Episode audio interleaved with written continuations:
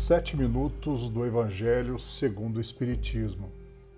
Meus bons espíritos, me ajudem sempre a ter atitude de oração, andar com Deus em todos os momentos, falar com Deus da maneira natural e espontânea, e eu acredito que serei compreendido.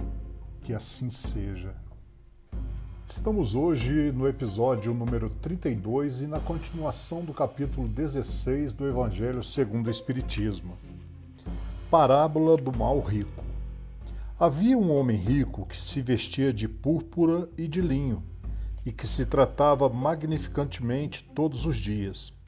Havia também um pobre chamado Lázaro, estendido à sua porta, todo coberto de úlceras que quisera se saciar com as migalhas que caíam da mesa do rico.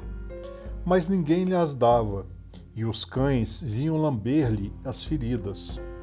Ora, aconteceu que esse pobre morreu e foi levado pelos anjos ao seio de Abraão. O rico morreu também e teve o inferno por sepulcro. E quando estava nos tormentos, levantou os olhos para o alto e viu ao longe Abraão e Lázaro no seu seio.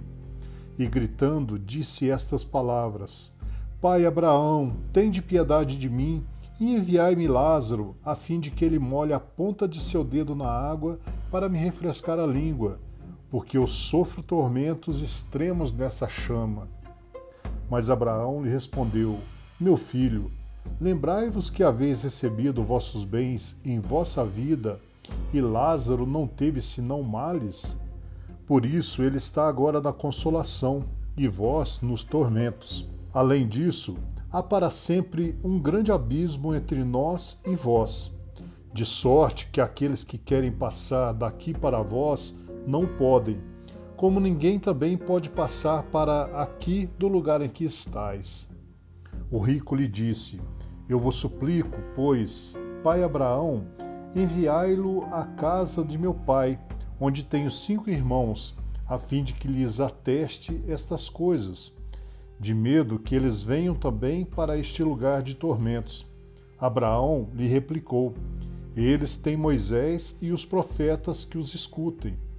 Não disse ele, pai Abraão, mas se algum dos mortos procurá-los, eles farão penitência. Abraão lhe respondeu: Se eles não escutam Moisés nem os profetas, não crerão mais do que neles, quando mesmo algum dos mortos ressuscitastes. São Lucas capítulo 19, versículo 19 a 31. Parábola dos talentos. O Senhor age como um homem que, devendo haver uma longa viagem para fora do país, chamou seus servidores e lhes colocou nas mãos seus bens. E tendo dado cinco talentos a um, dois a outro e um a outro, segundo a capacidade diferente de cada um, logo partiu. Aquele, pois, que tinha recebido cinco talentos, foi-se embora, negociou com seu dinheiro e ganhou cinco outros. Aquele que havia recebido dois, ganhou da mesma forma outros dois. Mas aquele que não havia recebido senão um, foi cavar na terra e aí escondeu o dinheiro do seu senhor. Muito tempo depois, o senhor desses servidores, tendo retornado, pediu-lhes conta.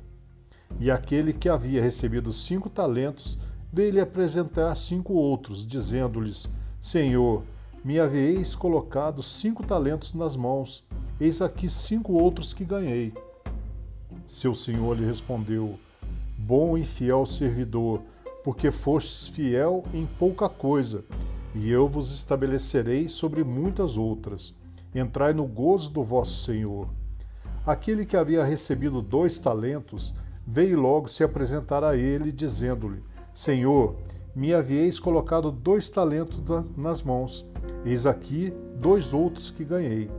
Senhor, seu senhor lhe respondeu: Bom e fiel servidor, porque fostes fiel em pouca coisa, eu vos estabelecerei sobre muitas outras.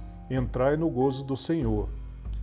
Aquele que não havia recebido senão um talento, veio em seguida e lhe disse: Senhor, sei que sois um homem duro, que ceifais onde não haveis semeado, e colheis onde nada haveis empregado.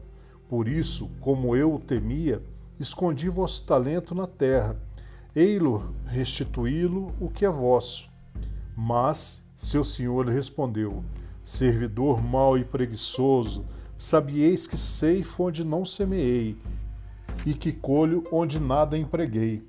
Devieis, pois, colocar meu dinheiro nas mãos dos banqueiros, a fim de que, no meu retorno, eu retirasse com juro o que era meu.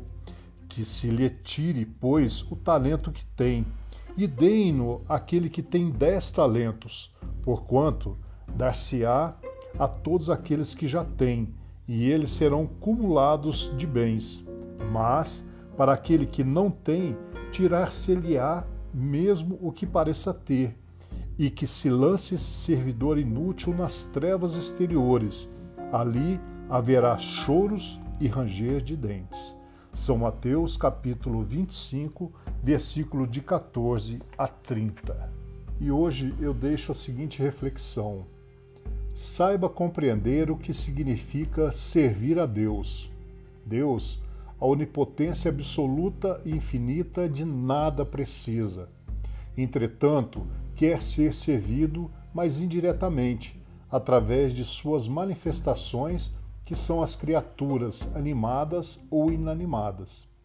Todas as vezes que servimos a um semelhante, a um animal, a uma planta, estamos servindo a Deus, porque Deus se manifesta ao homem através do próprio homem.